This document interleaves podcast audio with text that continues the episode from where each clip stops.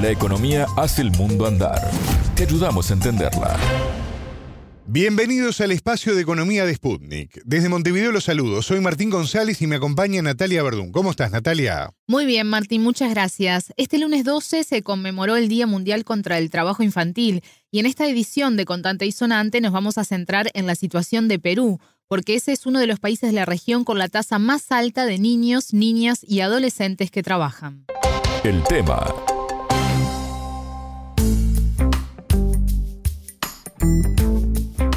Hasta el 2020, América Latina había registrado un descenso del trabajo infantil, pero a partir de la pandemia eso cambió. Exacto, ese revés no fue solo exclusivo de nuestra región, sino que se dio en todo el mundo.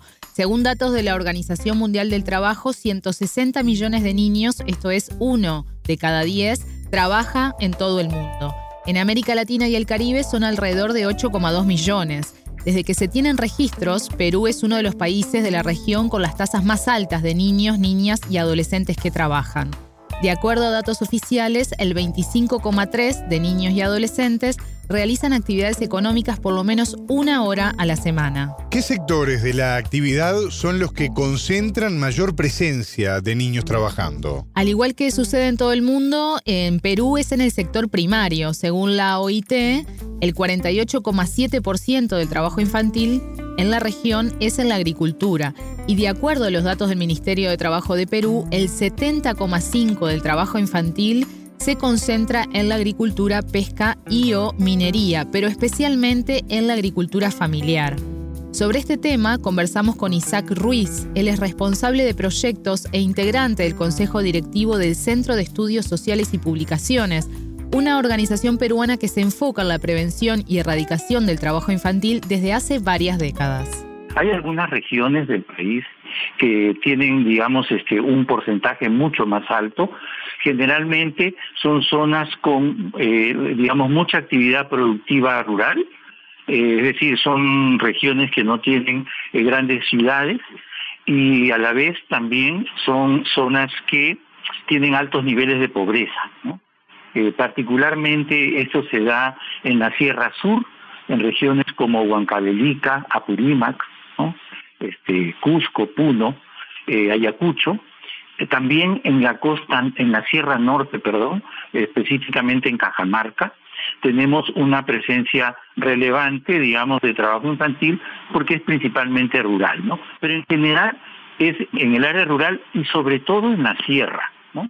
En la sierra el 22,1% de niños, niñas y adolescentes de 5 a 17 años trabaja, y en la selva, que también es, es digamos, una zona eh, principalmente rural, digamos, la población asentada principalmente en el área rural, también hay un 17%, es decir, eh, varios puntos por encima del promedio nacional. El trabajo infantil es un fenómeno complejo que tiene su origen en factores de tipo económico, cultural, social, histórico y político. El más conocido es la pobreza. Eso dice la página del Centro de Estudios Sociales y Publicaciones, CECIP.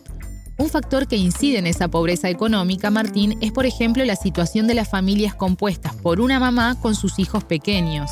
Las deudas de pensiones alimenticias de los progenitores y la ausencia o escasez de políticas estatales enfocadas en este tema ubican a los niños en situación de mayor vulnerabilidad.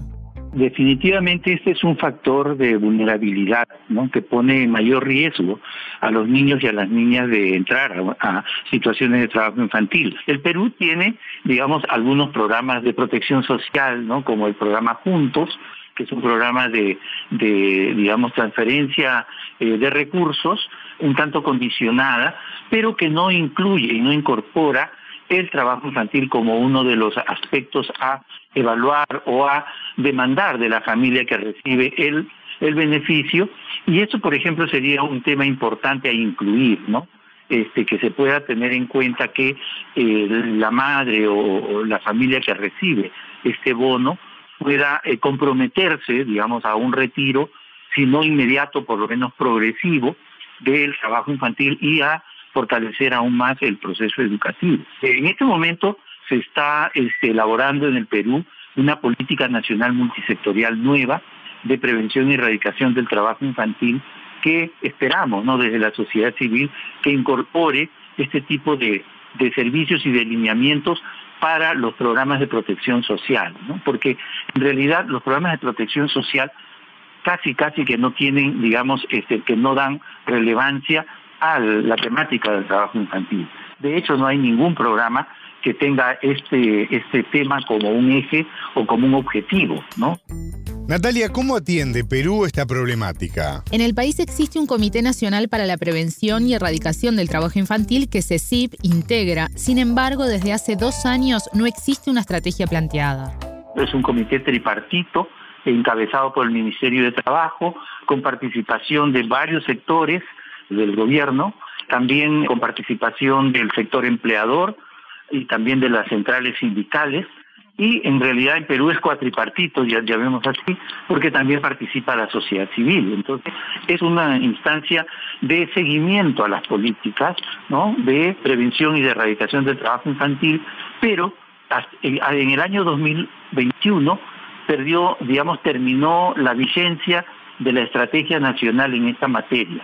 Y desde el año 21 para acá, el Perú no tiene un instrumento de política sobre este tema. Está, como te decía hace un momento, en construcción una política, pero recién se espera que entre en vigencia a fines del 2024 o tal vez en el 2025. Entonces, tenemos una brecha ahí, digamos, de normativa, pero eh, digamos, este, bueno, ahí estamos, nosotros también participamos en este comité, estamos empujando la política, eh, se está, por suerte, hay voluntad política de, elaborarla y de llevarla adelante, pero, digamos, hace falta, eh, digamos, que, que esto se concrete en inmediato.